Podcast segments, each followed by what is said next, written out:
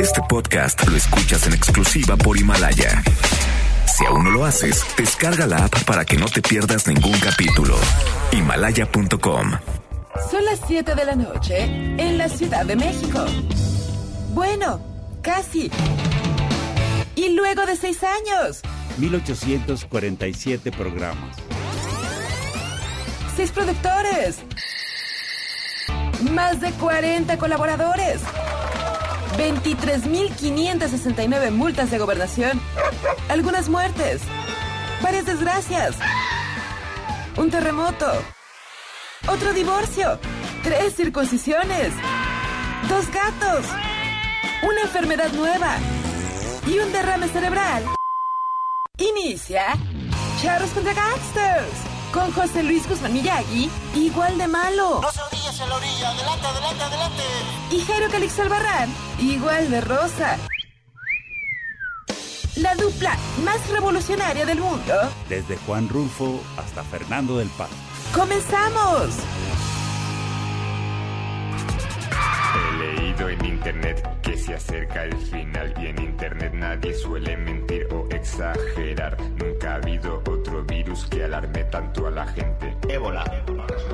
Em, esto es diferente, soy muy inteligente, así que escúchame bien, no compres nada en AliExpress ni en un todo a 100 y si te cruzas con un chino no te acerques a él ni a un coreano o japonés, esos son chinos también. Coronavirus, está aquí el coronavirus. Mira cómo habla el coronavirus. Bye bye, chao, chao. Coronavirus, coronavirus, coronavirus. Ya está aquí el coronavirus. Mira cómo habla el coronavirus.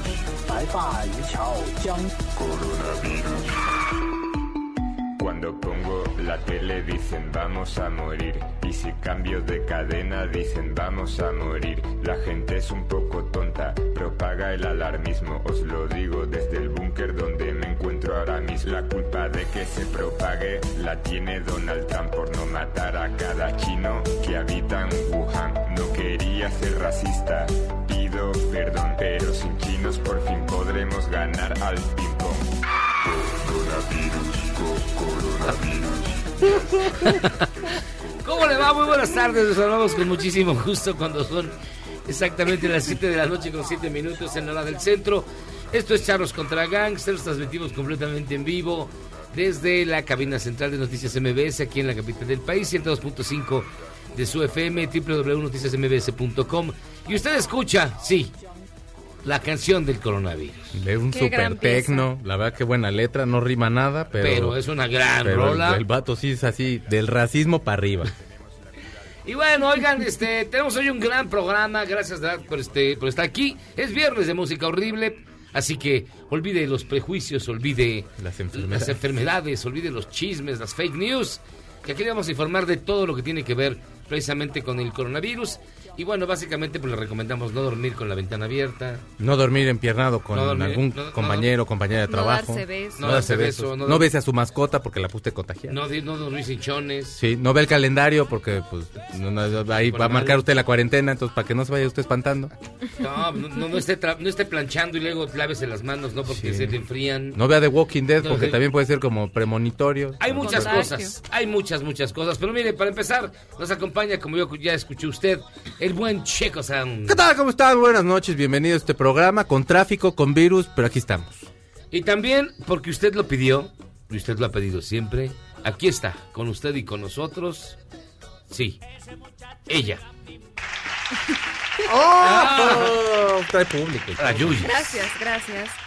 Oye, creo que voy a nominar a la canción del coronavirus como una de las mejores ya De las mejores del viernes de del música. viernes de música. Sí. Sí, sí. La mejor del año por lo menos. Sí, por lo menos lo que va del... Sí, claro. No sé, han, han habido un par, No, pero no. sí, ya, No, o sea, pero esta sí, en sí, el top sí, sí, ya tiene duda, que entrar. un Gran top cinco, top producción. Sin gran duda. letra, aunque Aparte, conlleva un poco español de racismo y todo, pero Sí. Muy y bien. también está el señor Jairo Calixto Albarrán. Pues sí, ya la gente ya en la paranoia, ya en las compras de pánico, arrebatándose el Lysol, arrebatándose El gel el antibacterial. gel antibacterial. El cloro ya ahorita se Sí, acabó. se estaban matando entre ellos. Yo me- Culiacán, ¿no? En Culiacán Sí. es donde No, aquí también, más- en las farmacias ya tú ves, pero ya, ya, ya fueron. En ya, Reforma ya, ya. yo vi mucha gente formadita en la farmacia para comprar Pues Tapabocas. Pues sí, los tapabocas Yo ahorita tengo- van a ser mira, el la verdad, negocio. yo tengo tapabocas desde, la, desde el otro, Desde desde, el la otra H1N1. pandemia. No, desde ya no sirve. Ahorita ya Jairo, fue. ya no Se me sirve. ha pasado más de 10 años, man. Sí, ya, todavía tengo ahí guardados. por- Antes no se ha desintegrado Porque ese. me, me ganó la... ay, ay, ya, estos son Nos vamos a morir. Ya los Ahí está subastando en internet. Cajas, Sí, como cajas, recuerdo. esas cosas. El de 5 pesos ya lo está vendiendo en mil pesos. Bueno, espérate el lunes, Un vas a ver todo el mundo en el metro va a traer su. Por Ya favor. desde hoy. Le decimos que no sirve de nada el tapabocas, amigos, así que no, y se deje llevar menos, por la... Tiene que ponerse una más, perrón.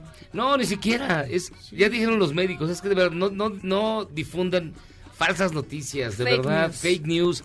Fake no news. les sirve de nada el, el tapabocas, a menos que usted esté infectado. Sirve a los que están infectados, no a los que están sanos. Lo que sirve es que tengan buenos hábitos de higiene Sí, y se laven las manos. O no, porque ya tiene usted el anticuerpo. Si come usted en la calle tacos de a peso, mire usted, va a estar saludable para siempre. Créamelo, No- no porque se yo se lo digo, yo hago lo mismo. Gran tip. No se toqueteen la cara. No se agarren la cara. No se besen, así. Ya Ahora- no me beses, güey. Yo sé que me traes muchas ganas, pero ya, basta. Mucha gente, y creo que hay razón, de que están contentos con esto porque ya no van a tener, no van a verse obligados a saludar de beso a, a gente indeseable. Claro. Ah, de lejitos, porque que- coronavirus. La gente indeseable que te deja aquí una mancha de aceite en el cachete, por ejemplo. El, hashtag ahora va a La ser gente de lejitos porque corona. Hashtag porque cuya lengua se escurre por las comisuras de tus labios de manera juguetona. No tampoco. ¿Con ¿quién- qué pues, tipo quién- de gente pues, te ¿quién juntas? Jesús Pues, ¿Qué clase de ¿quién te orgías extrañas? Memo? El memo así saluda. ¿no? ¿Qué clase no te de hago. salud extraño tienen tú y Juan A Michael? ver, tú, tú y Memo se son Porque de a beso. No, no, igual, pero padre. de la frente. Ay, del Como a Sarita García, así de muy chula. claro. Beso, pero No, pero mucha gente y, y lo están expresando en distintos lados que sí, que, que bueno, porque en cierta manera ya no va a tener que estar obligadas a besar a Ya vas a Es que poder está poner porque como coronavirus. excusa. No, a tres metros de distancia. Lo que quieras. No, pues es que no voy al bautizo de tu hijo. ¿Por qué? Porque Por el coronavirus. coronavirus. Es bueno. No va, es, es el mejor, pues ya tiene.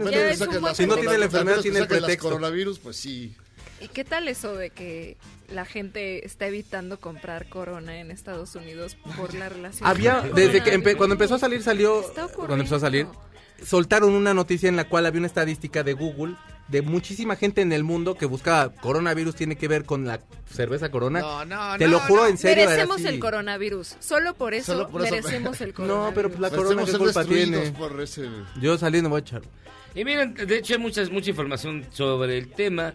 La fecha FIFA de marzo podría suspenderse ante la propagación del coronavirus. Híjole, tan este. La policía invita a la gente a que inspeccione sus drogas para ver si no contienen coronavirus. Me la voy a ir a Inspeccione fumar primero drogas. y luego ya les digo si sí me enfermé. Porque También sí, la Si le OMS, pone más de lo normal. si me, si me empiezo a sentir como con el cuerpo cortado. la OMS desmintió este rumor de que la cocaína podía ayudar a que La gente no se propagara el coronavirus. Claro, porque te prende, entonces matas el virus. Esto es todo el- Mucho raciocinio detrás el, de el eso. sexo anal tampoco evita el coronavirus, amigos. Ah, No, ¿no? no, no, ¿De no- veras? no se nos vayan a querer sorprender, Jairo, perdóname. No, ti que, te- Esa inyección a ti que el checo se te trepó muy Ah, que si no el les cabe, no repartan, amigos. Hay fotos. Y bueno, Está mire, circulando. la barba y el bigote te pueden hacer vulnerable al coronavirus. Todo está en tu contra, Checo. No me importa, sufran O sea, sí conmigo. es grupo de riesgo. güey. Sí. Pues sí, güey, pero siempre lo he Eres sido. muy adicto, Pues sí, pero lo he muy sido. barbón, Muy mascota. muy mascota. Un juez llega a libertad bajo No, fianza nada general. más no te bañas. Pues yo no me baño, pero así es que En como he alcohol. creado anticuerpos. Se baña, pero en Ahorita en, clara- en cloro así puse mi tina ahí, me, me puse a remojar. Oigan, fíjense que para celebrar esta bonita noticia, llegó la hora de despedirnos todos, antes de que el coronavirus acabe con el planeta. Y la verdad, nos lo tenemos merecido por comer tacos de pangolín y por comer sopa de murciélago. Sí. Hijo, Particularmente los chinos. Nuestro legado a la historia en este viernes de música horrible será una de estas tres canciones, así que ustedes la van a escoger. Miren, son tres canciones sobre el apocalipsis, sobre el fin del mundo. Vote por una. Oye, ay, qué buena rola. Gran entrada. Este es Los Carris. Ya se va a acabar el mundo. va a acabar el mundo. Ah, Oye, ¿no podemos votar por la de coronavirus otra vez para No, que esté en la lista? No, no, no, no se puede. Está muy fácil.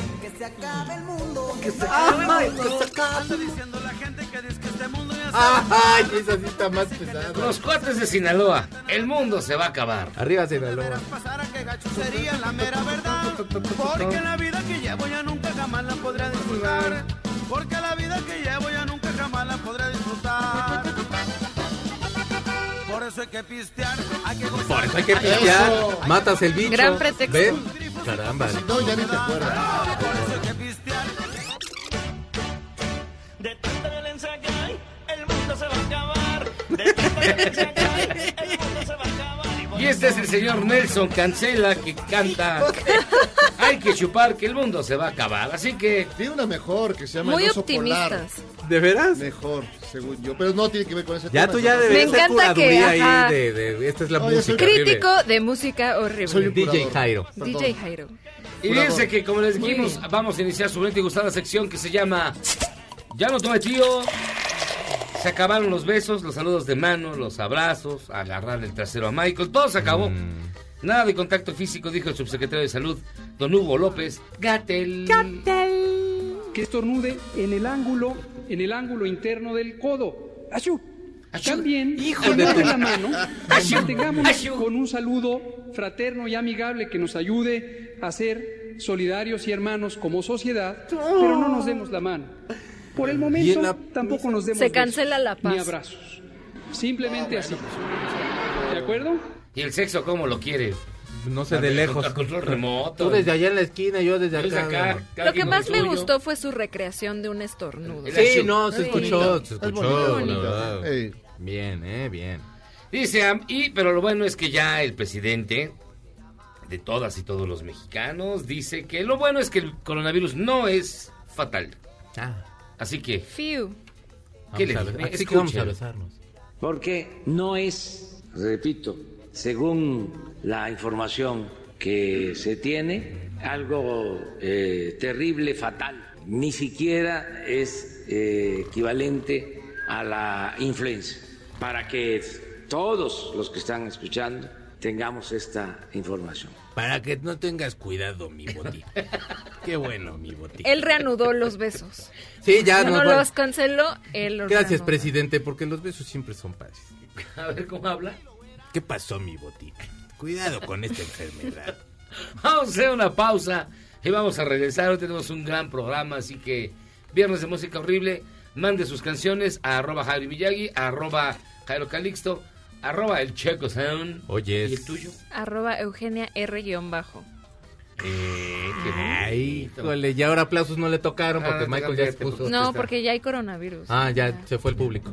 55 41 83 91 45 55 41 83 91 45 Escríbanos, denos su opinión.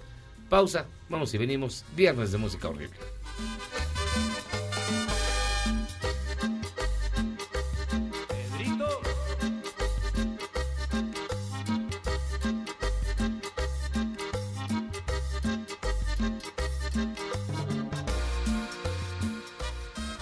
Otros programas similares al nuestro son tan tristes y carentes de originalidad que si fueran hoteles tendrían decepcionista. Me equivoqué de habitación. Ya regresamos.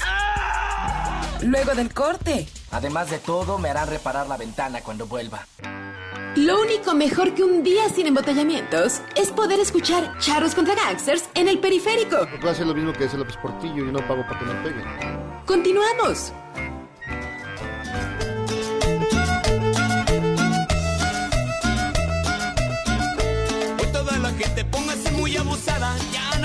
El sacudo y ese pica de volada.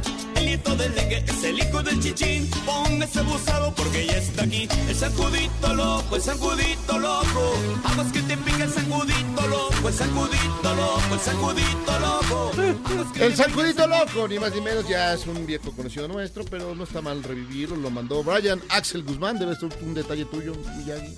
No, yo no. Brian Axel no es nada. Da la cara, hijo. Brian. Brian Axel, Da la cara. no, no. Axel, Axel de Axel o Axel como Axel Rose. como Axel. Ay, qué Ah, moderno. Eso. ¡Qué moderno! Los líricos, el Sacudito Loco. Oye, fíjense que bueno, la nota del día es evidentemente la detección del primer caso, de, segun- primer y segundo casos de coronavirus aquí en México. Y tenemos en la línea telefónica, le agradecemos muchísimo que nos tome la llamada, el doctor Francisco Moreno. Él es infectólogo, jefe de medicina interna del Centro Médico ABC. Doctor, ¿cómo está? Muy buenas noches. Muy buenas noches, gracias por la invitación a participar en su programa. Oiga, doctor, este, dígame la verdad, tenemos que preocuparnos. Yo siempre pregunto eso porque la verdad quiero vivir sin preocupaciones. Pues mira, hay que preocuparnos y ocuparnos, o sea, no estamos hablando de una enfermedad eh, común, es algo que pues tiene, como ves, al mundo un poco inquieto. Es una enfermedad totalmente nueva para el ser humano, entonces pues nos hace susceptibles a todos a tener esta eh, infección. Ahora, los estudios han mostrado que en el 80-85% de los casos pues se trata de una gripa fuerte. Sin embargo, gente que está baja de defensas, que tiene mayor edad, pues tiene mayor susceptibilidad a tener problemas y desafortunadamente se ha asociado a una mortalidad del 2%. Eso quiere decir que de cada 100 personas que se infectan, dos fallecen. Con la mala suerte igual yo soy ese dos. Pero bueno, oye, oye doctor, pero hay, muchísima, muchísima desinformación. Pues Yo te quería preguntar, para empezar, ¿es cierto eso de que los animales contagian el coronavirus? Así es. El coronavirus se adquiere originalmente de un animal que tenía la infección de este tipo de virus y que de alguna manera la transmite a un humano y el virus tiene en ese humano la capacidad de ser transmitida de humano a humano. Esto no nos debe de sorprender porque incluso la misma influenza ha sido así. Hablábamos de- en el 2009 de la influenza porcina, que había sido a través de un puerco que se había in- infectado un humano y que de ahí había pasado a otro humano. Pues en los coronavirus sucede lo mismo. En el 2002 fue un gato, en el 2012 fue un camello y ahora en este periodo parece ser que viene de un murciélago, aunque hay la teoría que también puede haber sido transmitido a través de un animalito que se llama pangolín Ajá. que los chinos utilizan como mascotas. Oye, pero digamos, pero de las del gato y el perro se transmite. Pues mira, si lees hoy hay un reporte de un perro en Hong Kong Ajá. que ya tiene el coronavirus, el COVID-19. Entonces, pues este tipo de virus tiene una capacidad de adaptación muy grande. Entonces, no es raro que algunos animales los padezcan y lo puedan transmitir al humano. Y en, en este caso podría darse también la situación inversa, de que el humano acabe contagiada a alguna otra especie. Oiga, doctor, ¿qué medidas de, de prevención podríamos tener como para, o sea, como para evitar un poco, aunque sea? Pues mira, la, la principal medida es la higiene de manos. Suena muy absurdo, muy rudo, muy, este, eh, pa- parece hasta que es un repetir el disco rayado, ¿no? Pero la realidad es que lo que ha demostrado que puede evitar que uno se infecte es mantener una higiene de manos adecuada. ¿Por qué? Porque nos tocamos la nariz, la boca, los ojos hasta eh, 25 veces en una hora. Y al tocarnos, nosotros mismos podemos contagiar a otras personas al darles la mano. Lavarse las manos es fundamental. 20 segundos con agua y con jabón o utilizar un gel que tenga más del 70% de alcohol y usar ese gel desde las muñecas hasta los dedos, no nada más pasar a- la mano a, a través del agua. Esa medida, incluso hay un estudio en donde ayudó a prevenir la transmisión del ébola, que es un virus mucho más agresivo que este. Entonces, de verdad, insistir en el lavado de manos. No acudir a hospitales, no acudir a clínicas si no estás enfermo. Si estás con una gripa, no ir a trabajar, no contagiar a otras personas, porque si desafortunadamente te infectas de este virus y además traes influenza o traes otra infección, pues puede ser mucho más complejo. Estábamos hablando hace ratito de los tapabocas y todo, todo este como pues pánico que se ha generado. ¿De verdad sirven de algo o qué recomendaciones hay con base en esto? Porque la gente ya está yendo como loca a la farmacia al súper y no está para nada informada. Mira, te voy a dar dos situaciones especiales. Uno, e- evidentemente el que esté infectado debe usar cubrebocas porque pues de esa forma evita transmitirlo. Ahora, el cubrebocas te recuerda que no puedes estarte tocando la nariz, la boca y los ojos. Entonces es una muy buena medida de prevención. Ahora, no implica que si tú usas cubrebocas eh, te vas a evitar de estar contagiado, porque puedes usar las manos, tocar una superficie y luego los ojos y no tener cubrebocas ahí e infectarte. Yo considero que es una compra de pánico ir a buscar cubrebocas por todos lados. Evidentemente en los hospitales y en los centros de salud donde se atiendan estos pacientes debe haber cubrebocas para el personal de salud, que es el que tiene mayor riesgo de infectarse, y también para el- la persona que está resultando eh, infecciosa. Oiga, doctor, y lo de la barba y así también es, eh, es importante porque yo estoy barbón, óigame. Y no me quisiera rasurar, pero ¿tendría yo que? Mira, no hay ningún estudio que haya demostrado que hay mayor frecuencia de infecciones en gente que usa bigote o barba. Eh. Lo único es que hay gente que la tiene muy mal cuidada y muy mal atendida. Así como Entonces, tú. higiene. La barba la puedes tener muy bien si tienes higiene. Si no tienes higiene, aunque seas lampiño, te vas a contagiar. Ven, Juan, ven, Juan la Jairo. llena de morona. O sea, lávate. Ya de pueden morona. ustedes comer de esta barba, ¿no? De sus ahí. cachetes todos Lávate puercos. la carita nada Ahí más. nada más ahí, ahí lo pueden hasta, Como ping-pong con hasta el comal lo podrán ustedes ahí Sencillo. poner con Doctor aceite. Francisco Moreno, infectólogo, jefe de medicina interna del Centro Médico ABC. Entonces, las recomendaciones son, son las que han estado difundiendo las autoridades. Hay básicamente higiene personal. higiene personal, no estamos en una fase en donde tengamos que estar eh, aislándonos, eh, eh, no intenten ir a buscar que les hagan una prueba nada más para saber que estoy negativo el día de hoy y dormir tranquilo, eviten ir a lugares concurridos, eviten ir sobre todo a centros de salud, esa es la principal recomendación. Pues muy bien. Oiga, doctor, este... ¿Cuáles, es que los primeros síntomas, cuáles vendrían siendo? Porque se confunde, es como una gripe, como una gripe muy intensa, usted lo dijo. Exactamente. Incluso son los mismos de la influenza. Eh, la principal eh, manifestación es la fiebre. Es un cuadro gripal, tos y eh, un malestar general. Curiosamente, en el último reporte que hay, únicamente 3% de los pacientes presentaron diarrea. Ahora, lo contrario a lo que sucede con influenza, en donde es un poco más alta la frecuencia de diarrea. Entonces, ese puede ser un dato, pero el, el dato cardinal, el más importante para pensar que uno puede tener ese- esto es fiebre. Ahora, el dato que nos hace ir a atendernos porque podemos tener una complicación de coronavirus es la falta de aire. Entonces, si tú tienes fiebre, tienes un cuadro respiratorio y empiezas con falta de aire, no ansiedad, porque luego se confunde. Ajá. Falta de sí me dan ataques de ansiedad, doctor, no me diga eso. Ajá. Si Bueno, tienes si ese tienes cuadro. falta de aire te tienes que checar porque los pacientes que requieren de algún tipo de apoyo eh, para poder sobrevivir al coronavirus son los pacientes que van a necesitar oxígeno y que están faltos de aire. Aquí pregunta Alberto Neri, eh, ¿qué precauciones deben tener las personas con su sistema inmunológico comprometido como los que tienen trasplante renal? O cosas sí, por el sí. estilo. Eh, definitivamente, pues esos pacientes tienen que mantenerse. Yo les recomendaría, eh, si hay una fase en donde hay más casos, pues lo más aislados posible, porque no pueden quitarle la inmunosupresión a un paciente trasplantado, porque entonces a lo mejor no se infecta del coronavirus, pero va a rechazar el órgano que tiene de trasplante. Entonces aquí es cuidarse pues el doble, ¿no? Pues las personas que tienen enfermedades, incluso diabetes, obesidad y todos van a estar más susceptibles a tener complicaciones. Entonces, mientras más sanos estemos, mejor. Finalmente, doctor Francisco Moreno nos decía que eh, adultos mayores y pequeños son quizás los más susceptibles y también aquellas personas con el sistema inmune comprometido. Es decir, si uno tuvo una enfermedad grave o viene saliendo de alguna, algún ejemplo. Mira, un dato que ahorita comentaste que Ajá. quisiera corregir es que no ha habido mortalidad en niños menores de 10 años. Ajá. No se ha reportado muerte en menores de 10 años. Entonces, eh, ha habido casos de niños o bebés que nacen de madres infectadas que se infectan y no tienen ningún problema. Pues estamos hablando más de eh, el extremo de la edad. La mortalidad empieza a aumentar a partir de los 60 años y eh, arriba de los 80 años es del 15%. ¿Y a los Eh, que son las que 55, se quieren doctor? A los ¿Qué cara de 55. pánico pusieron los dos? No mames. A los 55, ¿usted hay que preocuparse, doctor?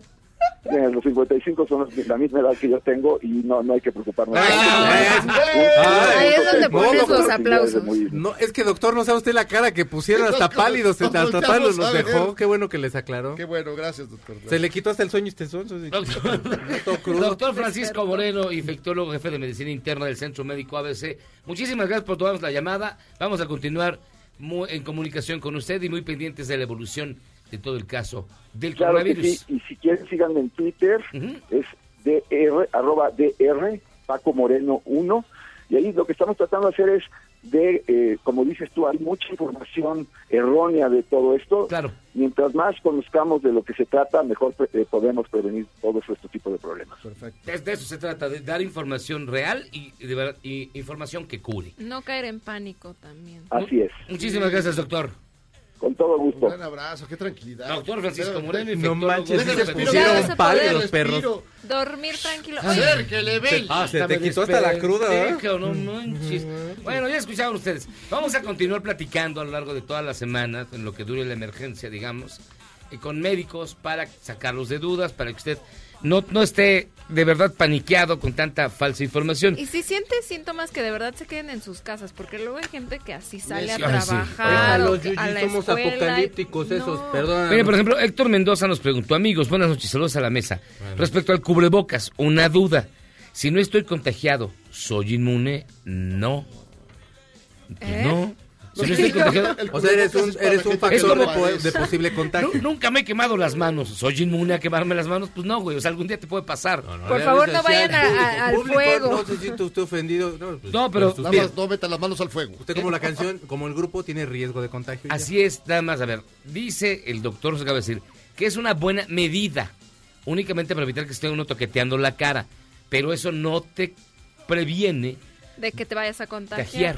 Córrete esa barba. No me voy a Pero rasurar. puede no, Vamos a servir- recibirte en esta Si eres cabina hasta que una- no te quites la barba. Si eres una de Ya. esas personas que se toca mucho la cara Aquí yo, sin mira. querer, puede servirte como para ir mitigando. Estarte agarrando la carita. Eso. Eh, la barba como Con este. agua y con jabón. Jódanse, Mira, tienes que estar así, mira, como, como Memo, mira, Pero mira Memo es nada más. lampiño. Pero vemos lampiño. No, pero Tú mira cómo porque se tú agarra la porque mano. tampoco te crees. A ti en- tampoco te sale barba, Pero no güey. estoy agarrado a la- Ni con la pastilla que nos trajo el caballero, nada.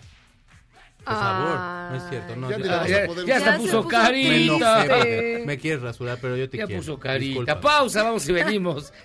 Esto es Charlos contra escuchando Estrellas del 45. Puta mano. Esto hace como mil años. Y la pista se abre, amigos.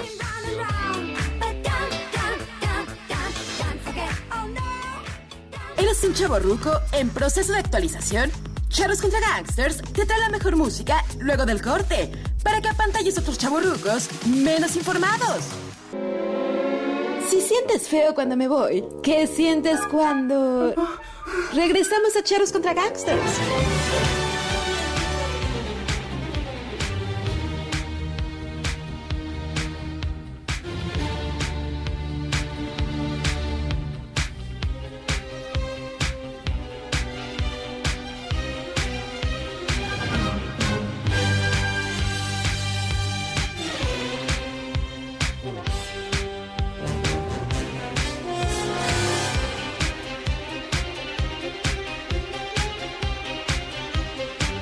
Usted no lo pueda creer, esta canción fue muy popular hace como 30, 40 años. Fácil. No, pues en la época mira, de- 78, de, la música disco.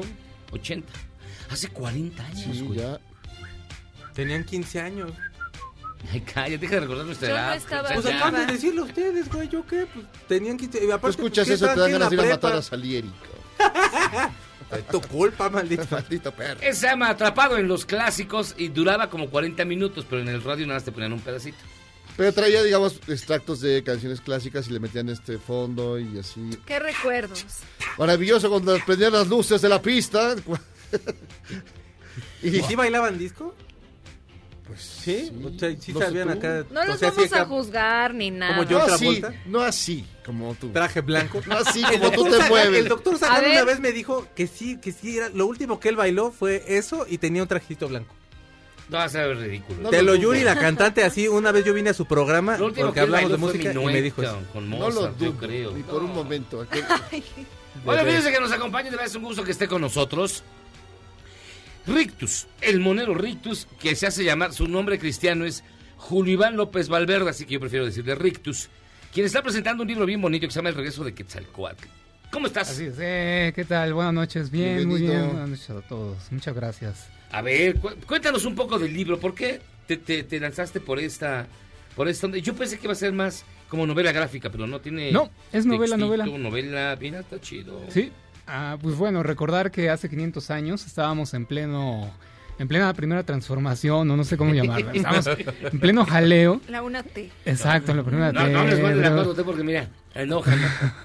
Pero, eh, y, y bueno, estaba, estaban- estábamos en pleno, eh, además, eh, los, los, los mexicas unidos en una decepción total, porque a quien esperaban realmente eh, en el año 1519, que para ellos era el año un- uno caña, Ajá. era a Quetzalcóatl, y resulta que, que quien llegó fue Hernán Cortés, ¿no? Pues igualito que ahorita estaban bien esperanzados y mira, ya se les quedaron Cayetano. Estamos a un año de que se cumplan 500 años justamente de la Sí. caída de Tenochtitlan. Entonces, la premisa de esta novela es, bueno, pues en la eternidad en la que viven los dioses, pues 500 años de retraso pueden ser, pueden equivaler a a lo mejor 5 minutos llegar tarde, ¿no? ¿Qué tal que la eh, profecía sí se cumple finalmente y se cumple en, en nuestros días, ¿no? En esta sociedad así con todas las características pues, actuales, ¿qué significaría un, un, este, acontecimiento de tal magnitud? Y lo narro con, eh, digo, dado mi trabajo de caricaturista y yo que asumo esta, este libro como una faceta ¿no? de ese trabajo, estoy muy vinculado con las noticias todos los días, todo el tiempo, con fake news, con, en fin, ¿no? Eh, las redes sociales. Entonces, está escrito, está narrado esto a través de justamente noticias, noticias reales, fake news, hilos de Twitter, eh, posts de Facebook, eh, posts en blogs, en fin, ¿no? Y bueno, una buena parte de, de- de- de narrativa también, ¿no? ¿Ya te faltó el TikTok? Eh, faltó el me TikTok, faltó ya el no TikTok, llegaste. sí, Todavía no estaba tan de moda. el ¿A dónde iría a comer Quetzalcóatl? Exactamente, ¿no? Por ejemplo. este o sea. ¿Cómo tomaría la red? Sí, de tomarle fotos a su ¿Tendría a redes sociales? ¿Tendría Snapchat, por ejemplo? eh, todo ese tipo de cosas, ¿no? O sea, eh, acudiría, no sé, a, a qué lugares o, o bajo qué... Realmente aquí además hablo de un falso Quetzalcóatl, ¿no? Que es el que, que se aparece ante todo el mundo, habla, en fin, ¿no? Pero por ahí, por ahí se va descubriendo... Ofrece mañaneras. por ahí se va descubriendo al verdadero y además que pues digo qué, qué forma adoptaría no sabemos que eh, llegó hace 500 bueno Así es. es- es- en su primer venida en su primer venida ¿Qué pasó? exactamente en la, primer- Órale. en la ¿Qué primera venida de la Pues, serpiente vamos Con a decirlo así adulta. Sí, sí, Sí, sí. exacto. Ya Su ¿Cómo fue tu primera avenida? Pues, oye, ¿cómo Uh, pues la yo sí la recuerdo. Digamos que su primer, sí, bueno, Ah, eh, de- aparición en el mundo mortal su- eh, fue a través de la forma de un hombre rubio, barbado, o eso es lo que se, lo, que- lo que algunos dicen, ¿no? O lo que algunos creen. Bueno, ¿qué, qué forma adoptaría en esta ocasión, no? Para mí la forma, pues bueno, pues ahí la, la voy eh, narrando, pues sería para mí de una, de una mujer, una prácticamente una niña, ¿no? Que Ok. estaría encabezando. Y bueno, hay muchas, eh, eh, digamos, metáforas sobre las sobre las serpientes, ¿no? Vemos serpientes todos los días en bueno, a través de las marchas, a través de las caravanas migrantes, a través incluso del metro cuando no sé, eh, el tren de la bestia, estamos ahí viendo la forma de una serpiente, Ah, claro. ¿no? El tren Maya. El tren- Todavía no. ¿Sería un influencer? Podría ser, podría ser, ¿no? Eh, sin duda, sin duda lo sería, pero el Pero- más pero como cañón, Chu- pero como Chumel, como no, yo creo que ¿Más se- perrón? sí, más perrón, o sea, sí, ¿Sería de la sería- 4T?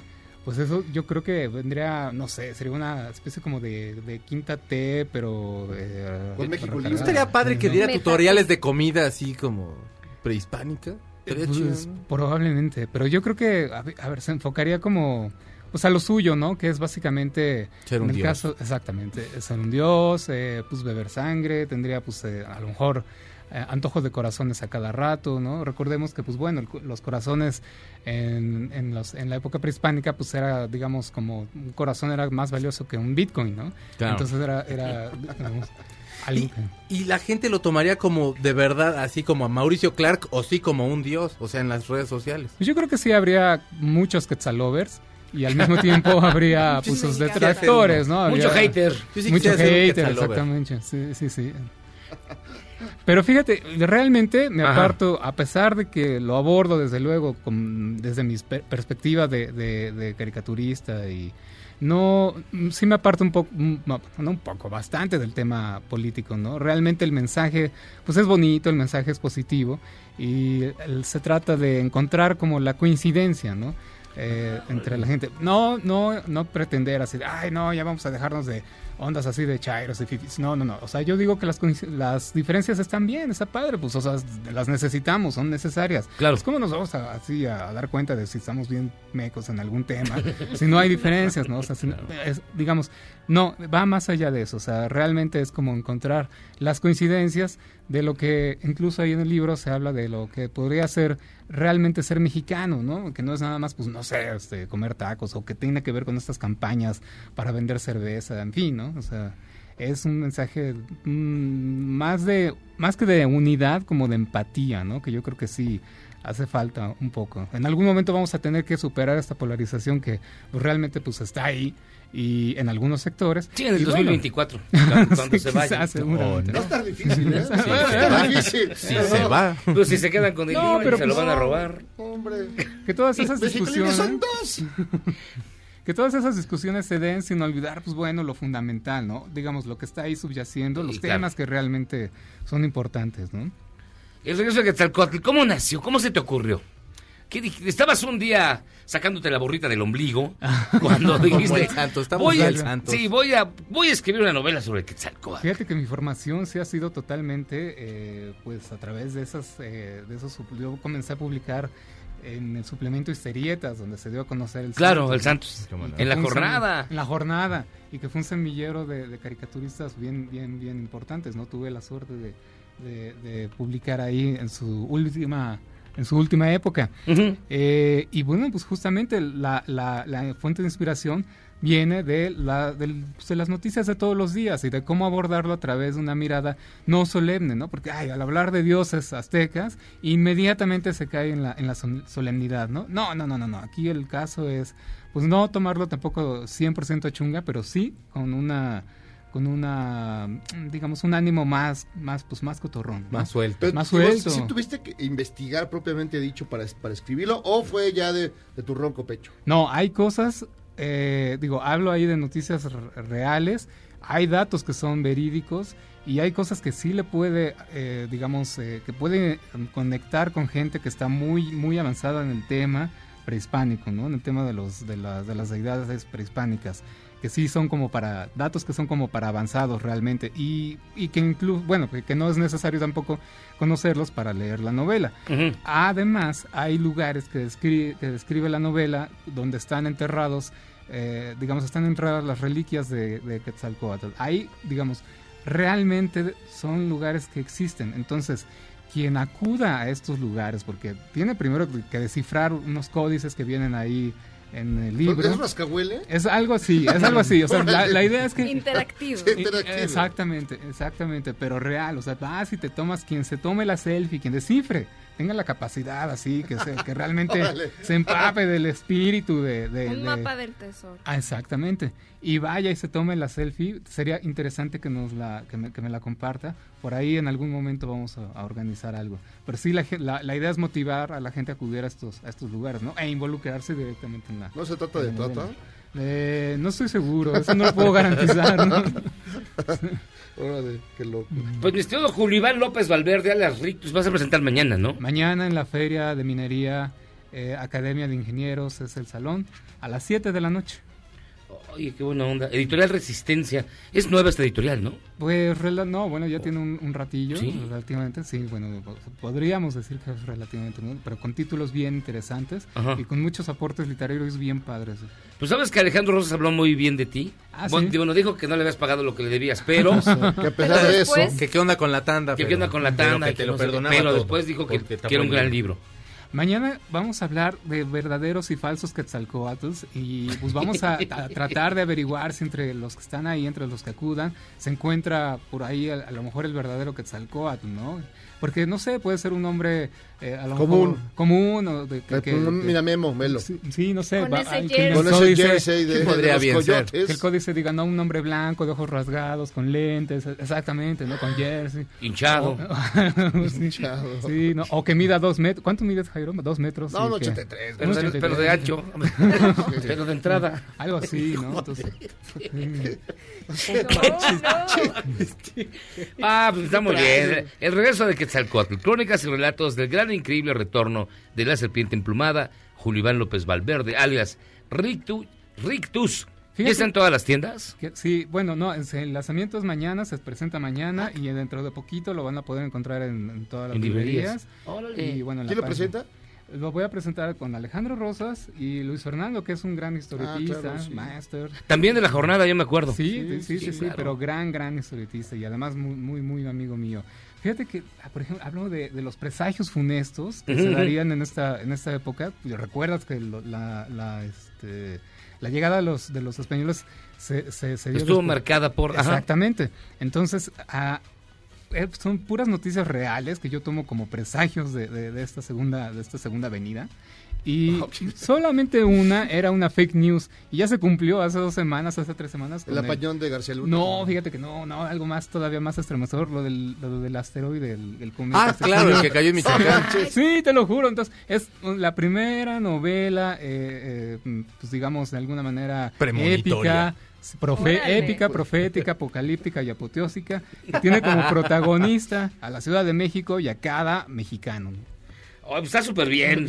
No, felicidades, mi estimado Rictus. Muchas gracias. Julio Iván López Valverde, el regreso de Quetzalcóatl. Vaya mañana, mañana a la presentación y ya después busque este libro que suena bastante interesante. De acuerdo. ¿Quién? Entonces, Alejandro Rosas. Alejandro Rosas, Luis Fernando, Josefina Larragoita y de Editorial Resistencia y pues su servilleta. Va a estar bien bueno. Juan Alarcón también haciendo ahí una aportación especial en su plan de, de chamán. Ah, no me digas, Sí. va a ir vestido de Quetzalcóatl. Algo así, no sé, no sé, ya No sabes sé, cómo no, se, ya las, me imagino. se las gasta, entonces ahí... ahí pues muchísimas gracias por estar con Muy bien, nosotros. Muy bien, muchas gracias. Oigan, vamos a hacer una pausa y vamos a regresar. Tenemos más, mucho más. Aquí, al programa que atestigua el regreso de Quetzalcóatl, Charlos contra Gangsters. Vamos y venimos. ¿Quieres salvarte del reggaetón? ¿Y esos sonidos que solo te hacen pensar en Omar Chaparro como un buen actor? Charros contra Gangsters regresa después de un corte, solo con la mejor música para una debida sinapsis.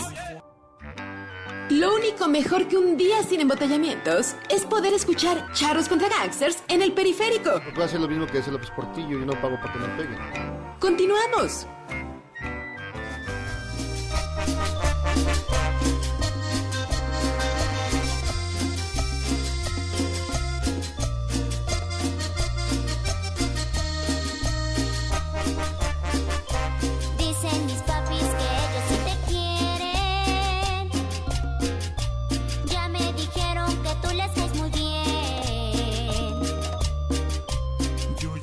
Ya regresamos a Charros contra Gangsters con esta sabrosísima cumbia que Jairo Calixto tuvo a bien poner. ¿Qué estamos oyendo, Juan Jairo? Estamos escuchando eh, Mis papis sí te quieren con los jefes del amor y el grupo Magallín. Magallín. Exacto, se lo mandó Calpuleque. ¿A poco no sientes como que llegas al cielo con esta Es deliciosa y otro tipo de bella voz? música que te eh, lleva a otro punto. Estoy en paz, en zen. En paz. No me debes, estamos en paz. Y fíjense que hoy sí eh, el, el programa se viste de lujo porque tenemos aquí, de verdad, ¿eh? Paulina Peña, bienvenida. Muchas Un aplauso, gracias. ¿no? Aplauso. ¿Cómo está, ¿Cómo está el papá? Muy bien, muchas gracias. Qué bueno. Qué bueno que vienes con la prole, la verdad. Pero no es a Paulina Peña. Ah, no, es Diana Paulina Peña Aragón. Ella es directora de Accesalud de la Federación Mexicana de Enfermedades Raras. Así es. ¿Existe una Federación Mexicana de Enfermedades Raras? Existe desde el 2011. Órale. Fíjate. Y lo que pasa es que mañana, por ser un día raro, el 29 de febrero, se celebra el Día Mundial de las Enfermedades Raras. Es correcto.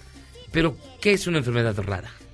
Eh, se catalogan como raras las enfermedades que son poco frecuentes, que afectan a una persona por cada 2000, pero esta es una prevalencia como en general. En realidad hay enfermedades raras y hasta ultra raras que pueden afectar a una de cada 100 mil, una de un millón, o hay enfermedades raras que afectan, ponte, a cinco personas en todo el mundo. ¿Cómo cuál? Comprar, pa- una- comprar ropa en paca es una enfermedad. Comer No es. tacos de a peso. no, t- tampoco. Una así de las más Del- raras. Mira, por ejemplo, una rara pero que se ha escuchado del tema es la que tenía Stephen Hawking, que es la ELA, la esclerosis lateral amiotrófica. Eh, mi enfermedad, la que yo tengo, se llama enfermedad de Gaucher, no es tan común, seguro que no la han escuchado. ¿Y No, qué, qué- pero- perdón, ¿qué, qué- qué consiste? qué? No te alejes. Y Jairo luego, luego se aleja. Hijo, Jairo. Cobarde, híjole. Ahora sí, cara. Ahorita no. te voy a abrazar, vas a ver. Este, mi enfermedad es una enfermedad de depósito lisosomal, así se llama. Consiste en que yo no produzco una enzima que se, que se ocupa de desdoblar lípidos a nivel celular. Como no los desdobla, la célula como que acumula toda esta porquería y se hacen células gorditas que se implantan en los órganos blandos como hígado y vaso, pero también llega a haber afectación ósea. Entonces, aunque ustedes no, no lo notan así a simple vista, yo tengo también discapacidad física porque mis huesos son un tanto débiles, por lo mismo. No, la yo ni lo noto. No. No, no, ¿verdad? Pero entonces eres como Glass de, de, de, de M. Night Shyamalan, que tenía los huesos súper frágiles. Tampoco tanto así. Tanto así, pero sí no. existe esa enfermedad, por ejemplo. Sí, sí, se llama osteogénesis imperfecta. Dios. Osteogénesis. A ver, otra, otra enfermedad rara. Eh, epidermólisis bullosa, esta de la piel de mariposa.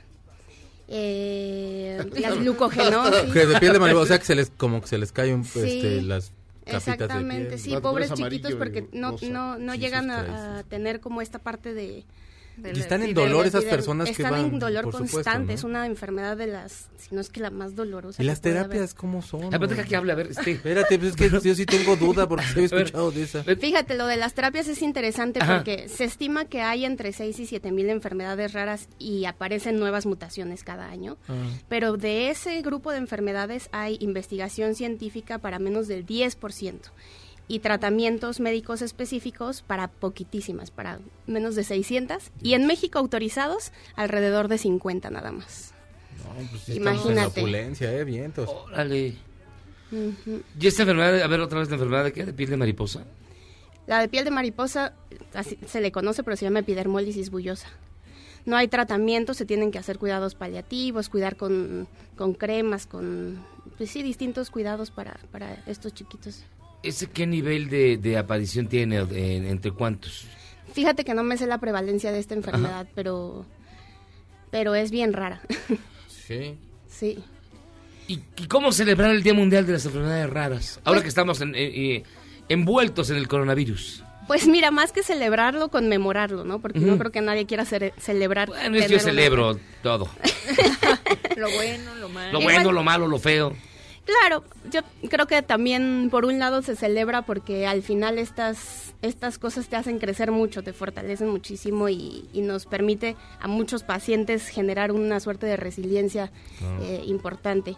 Eh, se conmemora porque se busca hacer difusión del tema, se busca darles luz, darles foco y hablar de, de la existencia, porque en el mundo somos más de 300 millones de personas con enfermedades raras. En, solito, pues sí, no, no es mucha la prevalencia, pero en conjunto todas estas enfermedades afectan a muchísimas personas. Y en México somos alrededor, se calcula que alrededor de 8 millones de mexicanos deberíamos tener una enfermedad rara. Obviamente hay un subdiagnóstico importantísimo, este, pero sí, habemos muchas personas con este tipo de enfermedades.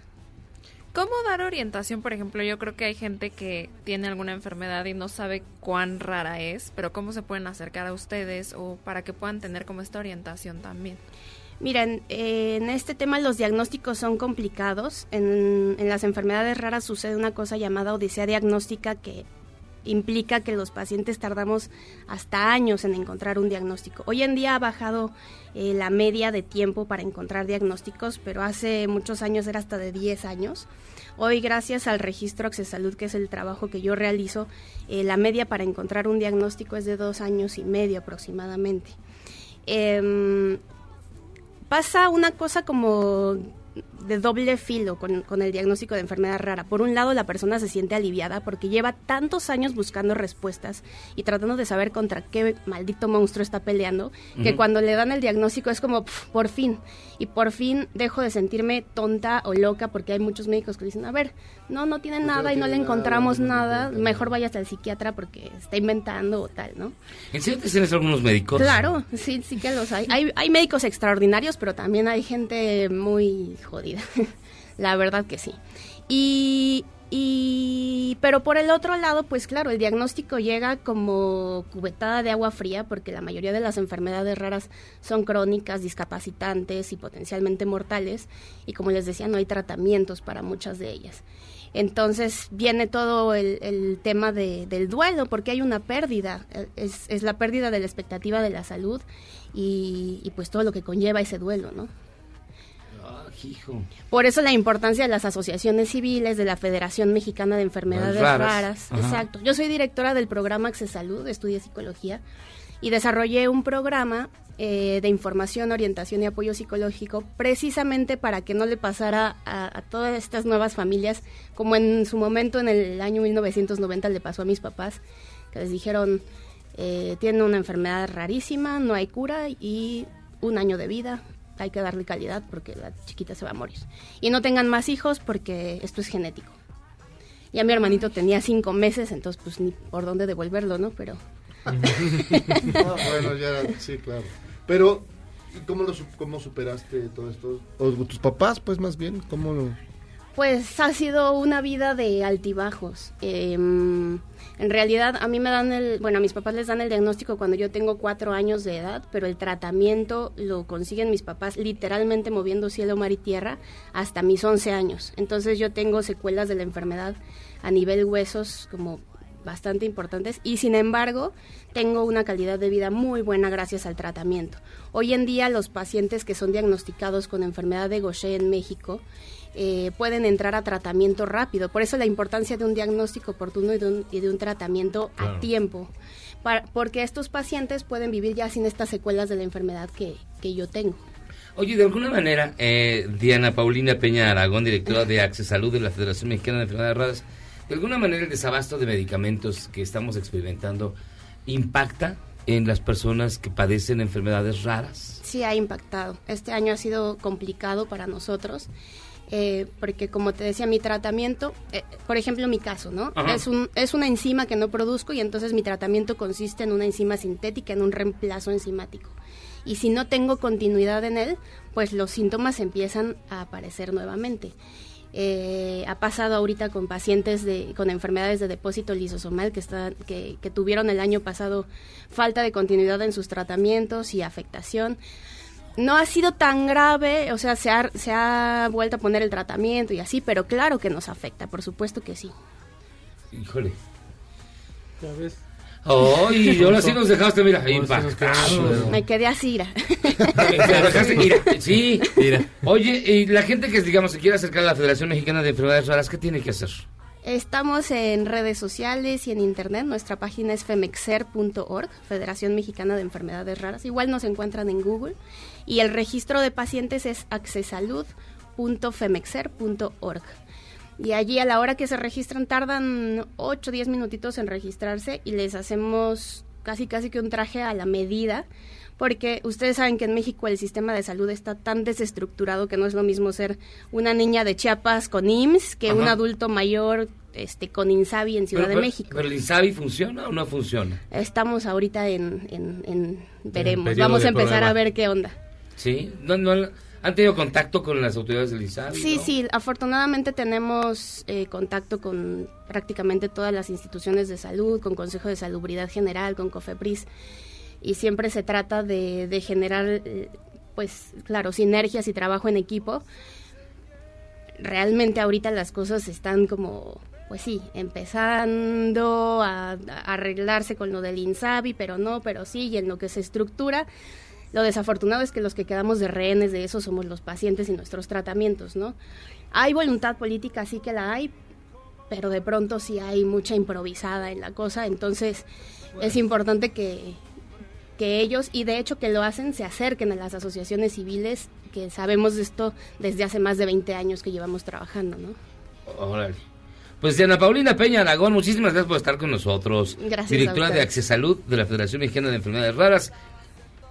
Todos los días 29 de febrero. Oye, ¿y entonces nada más se celebra cada cuatro años? No, se celebra el último día del mes de febrero, pero Pues, esta vez por ser 29. 29. Ah. Sí, Ah. exacto, pero sí, justo se eligió por ser un día raro. Chale. Pues Diana Paulina, muchísimas gracias por estar con nosotros. Gracias a Ah, ustedes por invitarme. Y ahorita les doy su abrazo a todos. Sí, por favor, yo sí, mira, ven conmigo, ven. No, pero te va a apretar, te puede vas a hacer daño, este miserable. No, No. Mucho cuidado. Hacemos una pausa y regresamos. Esto es Charros contra Gangsters. Errar es humano. Y perdonar divino. ¿A poco no se siente chido negar que fuiste uno de los 30 millones? Si aguantas este corte largo pero ancho, descubrirás por qué es tan chido. Después del corte, somos más políticamente correctos. Todas y todos estamos de vuelta en Charros contra Gangsters.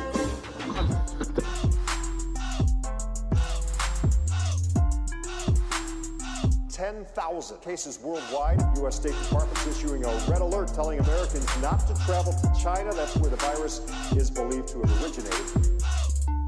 The coronavirus outbreak is worsening tonight. The number of confirmed cases Vamos. has doubled in the Regresamos a Charlos contra Gangsters con una canción como... Gracias, muchas gracias, querido público. ¿Qué es esto? ¿Es como rap? Es un no, es un trap. Es trap. Trap. Trap ¿Qué del pasó? coronavirus. Uy, ay, perdón. eh. el trap del coronavirus. Ya hay de todo del coronavirus, ¿verdad? Ya está ahí cumbia, ya hay. Pero la cumbia ya la habían Charanga, puesto ya- aquí antes. ya- la, la cumbia la pusimos Innovadores, como Pero el trap suena más chido, la verdad. Oiga, fíjense que nos acompaña Luisa Matarrodona. ¿Cómo estás, mi querida Luisa? Hola, muy bien, muchas gracias por la invitación. Editora, jefa de Anagrama Editorial. Nos trae, la, la- estuvimos extrañando mucho tiempo, ya regresa y Yo trae también. las novedades y un clásico. Una novedad y dos clásicos esta vez. A ver. Y de hecho la novedad que es una nueva novela de nuestro querido escritor mexicano afincado en Barcelona, Juan Pablo Villalobos, La invasión del pueblo del espíritu. Veo que trae aquí en la portada un coronavirus dibujado, no sé si lo sepa el autor. Ya, sí, ya- ya vi. cierto. Hay que Es decirle, cierto. hay que Me da decirle. miedo Órale. leerlo. Es como predicción o Y algo de así. hecho, curiosamente, es una novela que va sobre...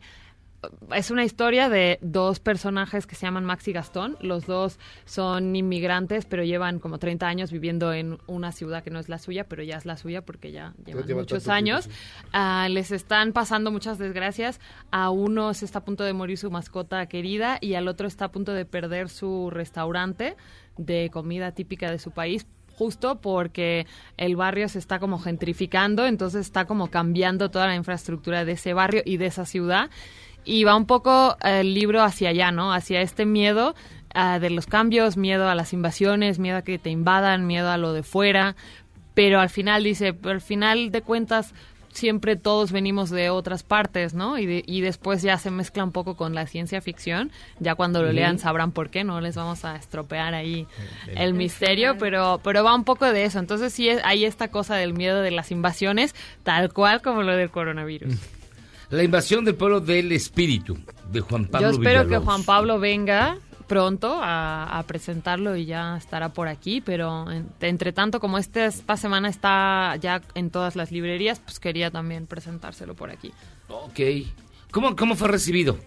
Bien, ¿eh? Tenía la gente muchas ganas de, de nueva novela de Juan Pablo porque el último libro fue Ensayo, Que estaba muy bien, pero bueno, la gente que conoce su literatura, que es de humor, muy divertido, todo muy ácido, así, mucha ironía, pues tenían ganas ya de un poco más de dosis y pues aquí la tenemos. Muy chaironía. yo también. Mira, bueno, nueva, nueva palabra. Ah, mira. Y nos traes también un clásico, clásico, clásico, clásico de Les- todos los tiempos. Les traigo dos. Este, sobre todo, creo que está como muy bien recuperarlo, ¿no? Es el famoso Miedo y Asco en Las Vegas del periodista Hunter S. Thompson, del que se hizo también película con Johnny, Johnny Depp, Depp. que te mareabas de ver esa película, Sí, pero estaba horror. muy buena. Eh, eh, Hunter S. Thompson, como saben, es el precursor de lo que se llamó periodismo gonzo, que era eh, vas a buscar la noticia o vas a hacer tú la noticia. Entonces eh, él era como el catalizador de los desmadres que escribía. Le mandaban a hacer una cosa, pero acababa escribiendo algo que nada que ver porque él se metía en la historia. En este caso, le, le encargaron ir a cubrir una carrera de motos al desierto de Nevada y él decidió que, ¿por qué no?, llenaba la cajuela de drogas y se iba a la capital de la diversión y el capitalismo, que es Las Vegas, y se lleva de acompañante a su abogado. Entonces tenemos un abogado ahí medio mafiosillo, extraño, al periodista Hunter S. Thompson, todo un montón de drogas y este parque de atracciones decadente que es Las Vegas. Y esta es, pues, la, la, digamos, como la descripción de lo que pasa en ese viaje, ¿no? Que es una locura. evidentemente. Viajezote, Viajezote, tal cual. tal cual viajezote. Y finalmente tenemos también Correr.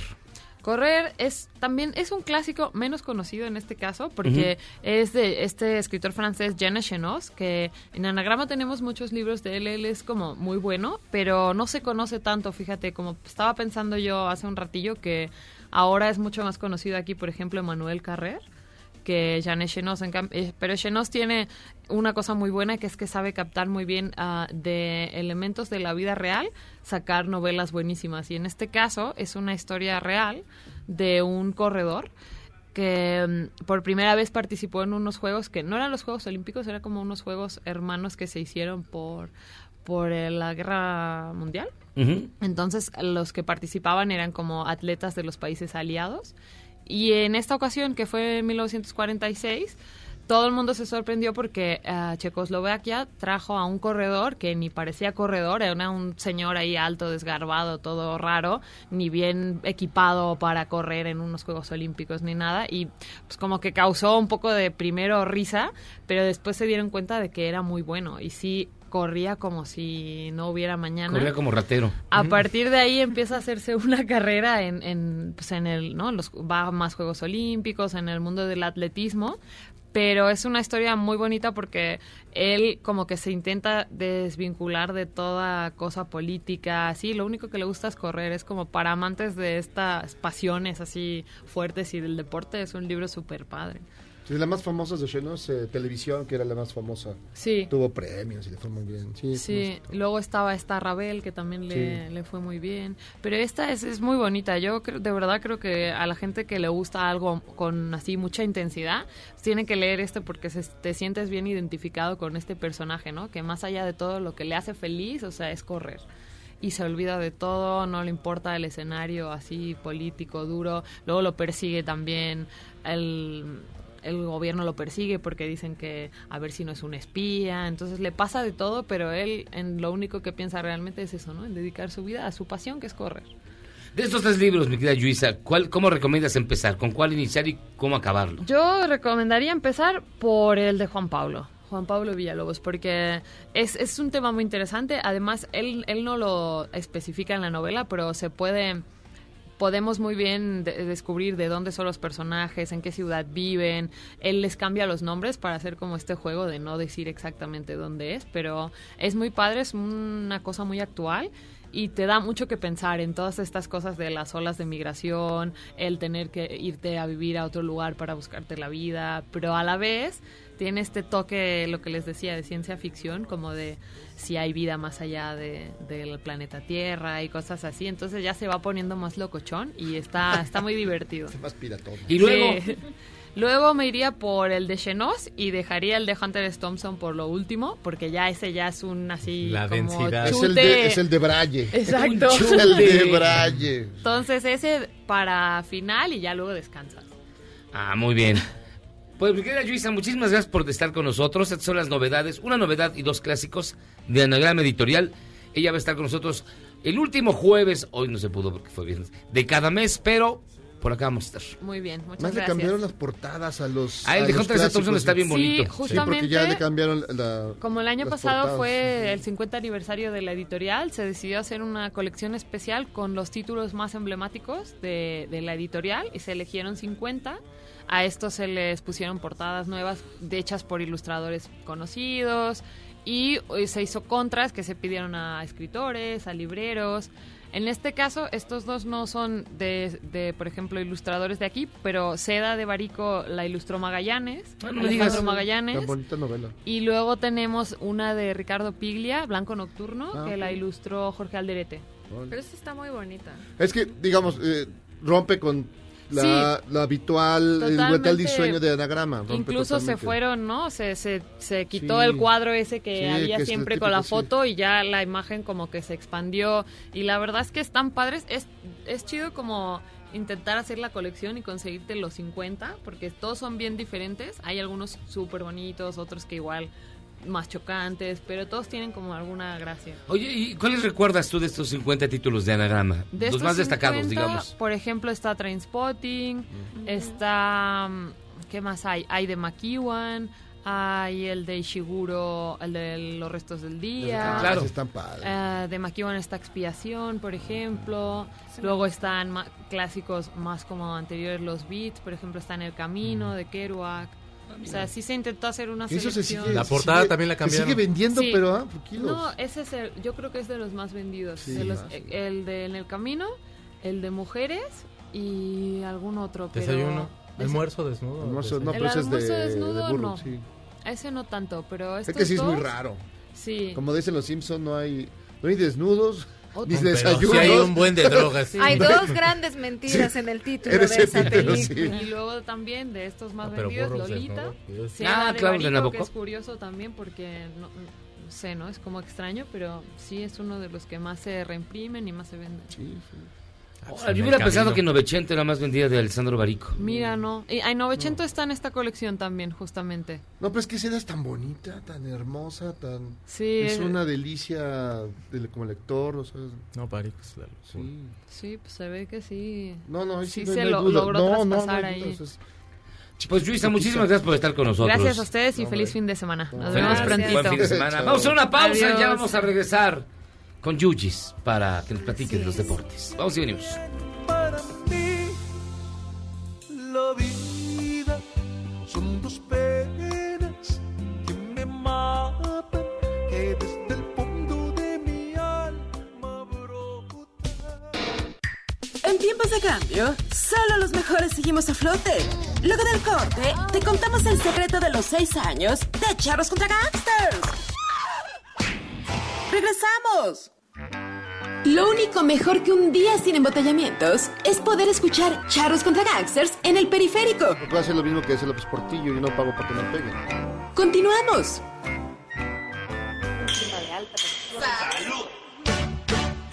Esta fue la que ganó. Disfrútela entera. De tanta violencia que hay, el mundo se va a acabar y por eso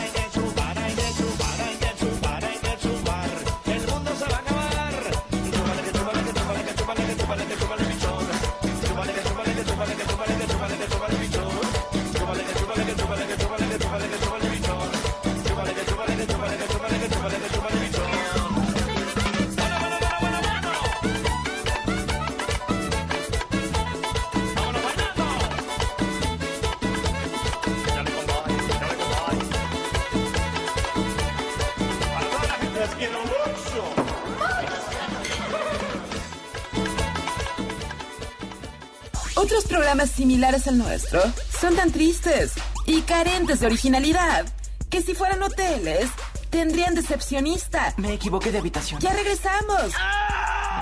Luego del corte. Además de todo, me harán reparar la ventana cuando vuelva. Si sientes feo cuando me voy, ¿qué sientes cuando regresamos a Cheros contra Gangsters?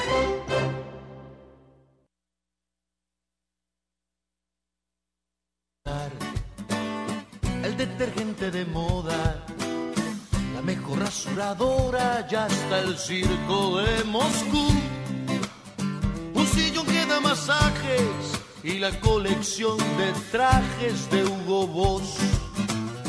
Un cigarro que te hace hombre, una bruja que te lee el nombre y el café. Unos refrescos que te quitan la sed y un aparato de ejercicios pa' que te dé. Pues mira, ya de plano usted nos cae mal y por eso pusimos Arjona. Ya deberíamos de prohibir Ricardo Arjona, Arjona, esto, ¿no? mira, esto lo mandó el Shorty Cat porque ve que no tiene nada que hacer. Pero creo que queda muy bien para, No, es Para que- Yuyis. para este día. Ah, no. No, para Yuyis no, no. sino Te, para te este día. deseamos en el amor lo que Arjona para la música. Oye, no es cierto. no. Qué feos deseos de tu parte. ¿eh? Y fíjense que si hay cada vez más presagios. Acaba de salir un avión que va a promover a través de la lucha libre a la Ciudad de México. Es un avión decorado. Adivinen cómo. ¿Cómo? Como una serpiente emplumada. ¡Oh, Dios mío. Sí, Oye, es un avión de Aeromex. Mira. ¿Somos videntes La? Maxi, la Matrix, sí. Sí, fíjate, el Fondo Mixto de Promoción Charro Turística, vidente. en promo- con- conjunto con el México, un avión en forma de serpiente emplumada. Nostradamus se queda corto. Todo eso con tiene que ver con el regreso de Quetzalcóatl. Ah, Qué verdad, qué nervio. Ay.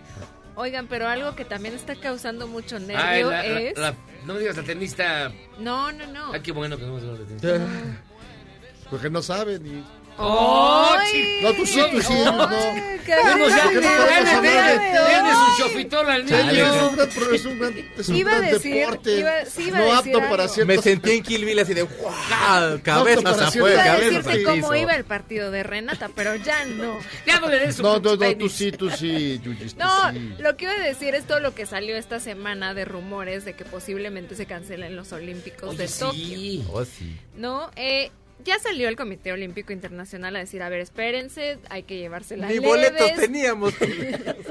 ¿Para qué nos preocupamos? Tranquilos porque todavía no podemos hacer ningún tipo de, de anuncio ni nada porque ellos también están esperando mucho las recomendaciones de la OMS, ¿no? Dependiendo de lo que la OMS diga. Pero es todavía no han vendido, ¿no? Todavía no han salido los boletos ni nada. No. Aunque mucha gente ya tiene reservaciones. Exacto. Los medios de comunicación ya pagaron su lana. y además del público, bueno, también todas las federaciones que viajan y los deportistas, entrenadores, cuerpos médicos, etcétera, pues son bastantes, no nada más es como ah, van unos cuantos a competir, no, también traen todo un equipo y va mucha gente, prensa, etcétera.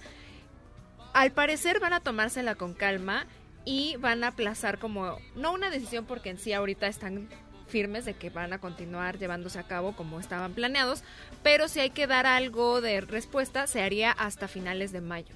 Ellos tienen como esta ventana de tres meses para decidir si se hacen o no, pero ahorita todo dice que está según lo planeado, pues tendría mucho impacto. Ahorita ya en inversiones, en cifras oficiales, se habla de 12.600 millones de dólares que ya se han gastado en preparativos para los Olímpicos. Sin embargo, hay gente que dice que la cifra podría ser realmente el doble, ¿no? Estas son como cifras oficiales, pero que realmente podría ser mucho más. Sí, como lo que se robó Entonces, los soya, más o menos. sí, adelante. Pregunta, eh, digamos, ¿cuál es el deadline para saber si habrá o no habrá Finales Juegos de mayo. Olímpicos? En finales de mayo tienen que decir si sí se hacen o no se hacen. Había muchos rumores de, por ejemplo, eh, posponerlos, ¿no? Pero debido también a la inversión, es casi imposible. Otra gente decía, bueno, a ver, ¿por qué no mejor se hacen como en otra sede? También, en por Wuhan. la inversión que ya se hizo, bien. es muy difícil y lo que dicen es, con tan pocos meses de anticipación, también es muy difícil que un país o una ciudad Solo- tenga toda la infraestructura y para todo eso. para poder realizarlos. Solo los gringos. Había gente que incluso decía, ¿por qué no se hacen diferentes competencias? No sé, por ejemplo, la de atletismo en tal lado, la de Porque se hace muchísimo más fútbol, gasto, ¿no? Es también no es lo mismo. Tan poca anticipación, hay muy pocos lugares que pueden estar 100% preparados para todo esto. Ahora, cabe mencionar que solamente ha habido tres ocasiones en las que se han cancelado los Olímpicos y se han debido a las guerras mundiales.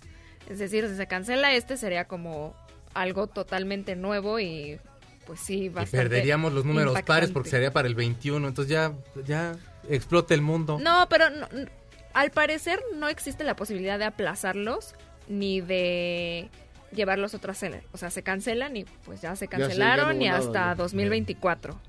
Ah. Entonces sí puede ser bastante dinero. Sí, O sea, sobre todo la pérdida de, de dinero que, que se tiene la prevista. carrera de alguien que ya a lo mejor También todo también lo que sea, corredor y este, El ciclo olímpico se pierde. Pero también eh, ahorita, en estos momentos, hay muchas competencias deportivas que se han ido aplazando o cancelando, ¿no? Por ejemplo, la Liga de Fútbol de Japón aplazó eh, varios partidos de todas sus divisiones, primera, segunda y tercera.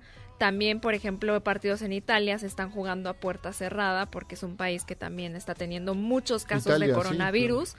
Eh, varios campeonatos mundiales, como el campeonato de atletismo asiático que estaba programado para llevarse a cabo en China, se pospuso hasta junio, pero están como en un veremos dependiendo de la situación que se vaya desarrollando.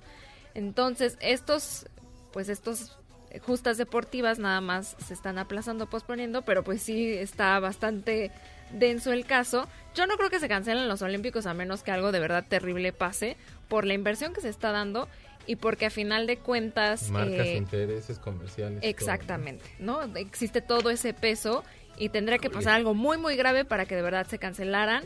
Lo que sí podría pasar es que a lo mejor no se abra una venta al público, por ejemplo, que nada más sean las competencias y eso es todo.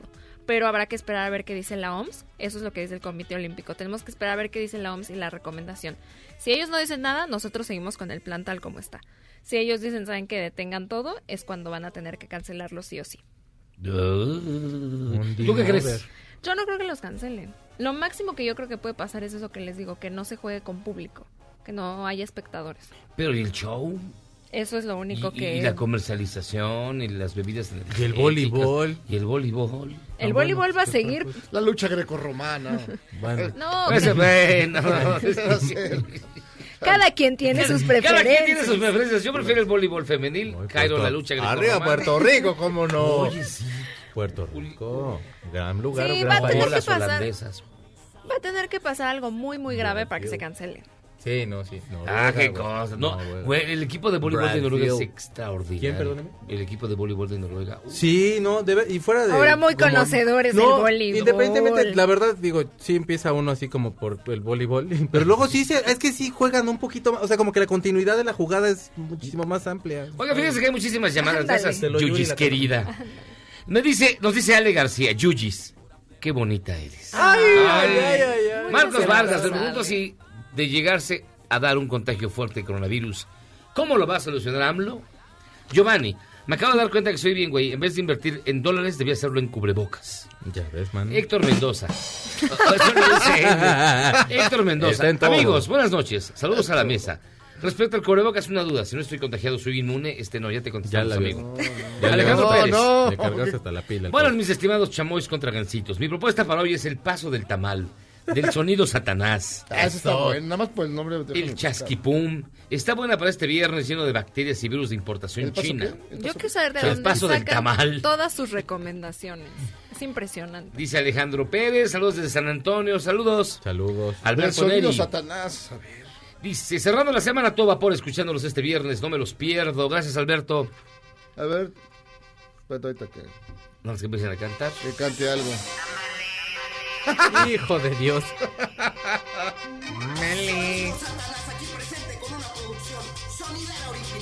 Le hace falta un poco de ritmo, pero... Ahí va, ahí va, ahí va. Dale.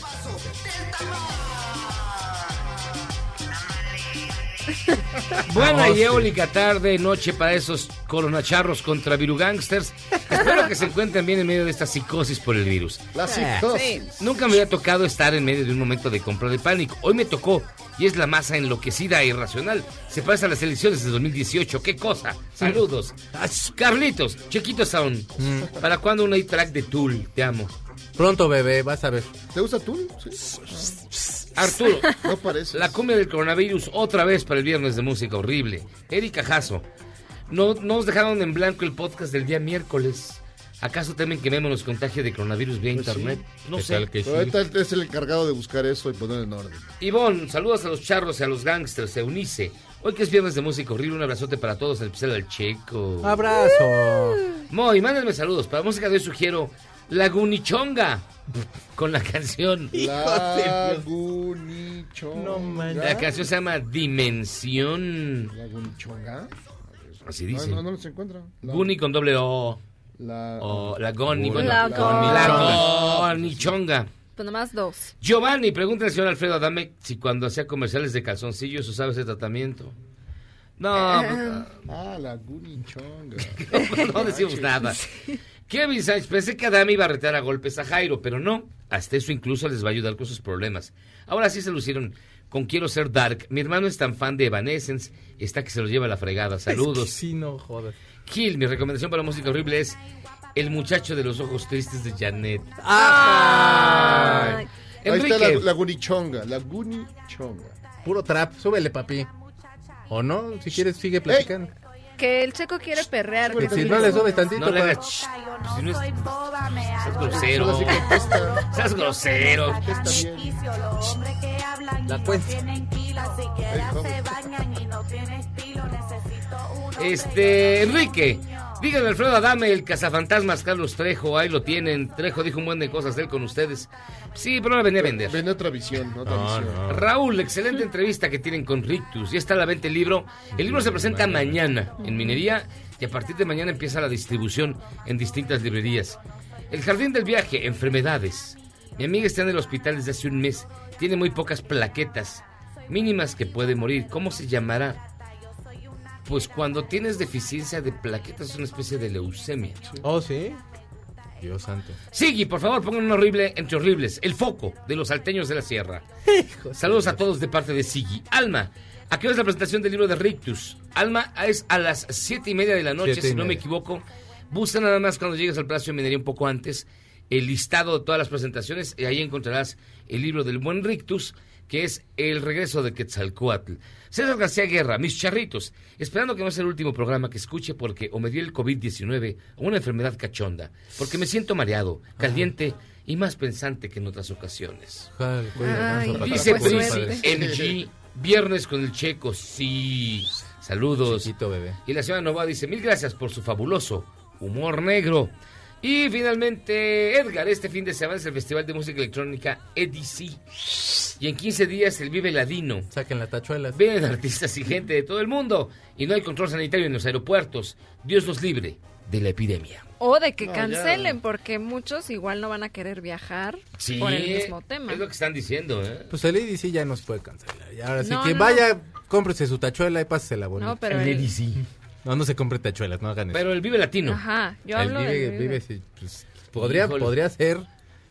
Todo Sí, depende de estaría cómo feo se porque desarrolle. va a estar va- Guns N' Roses, ¿qué tal que mi Axel Rose todo gordito ahí se me llena corona? Y sí está en la onda del... Y sí está Pues por gordo. eso no está, va en, a gru- está en grupo de riesgo porque está Exacto. gordo, viejo y, Ya y tiene, adicto. no, pues ¿qué tendrá 58?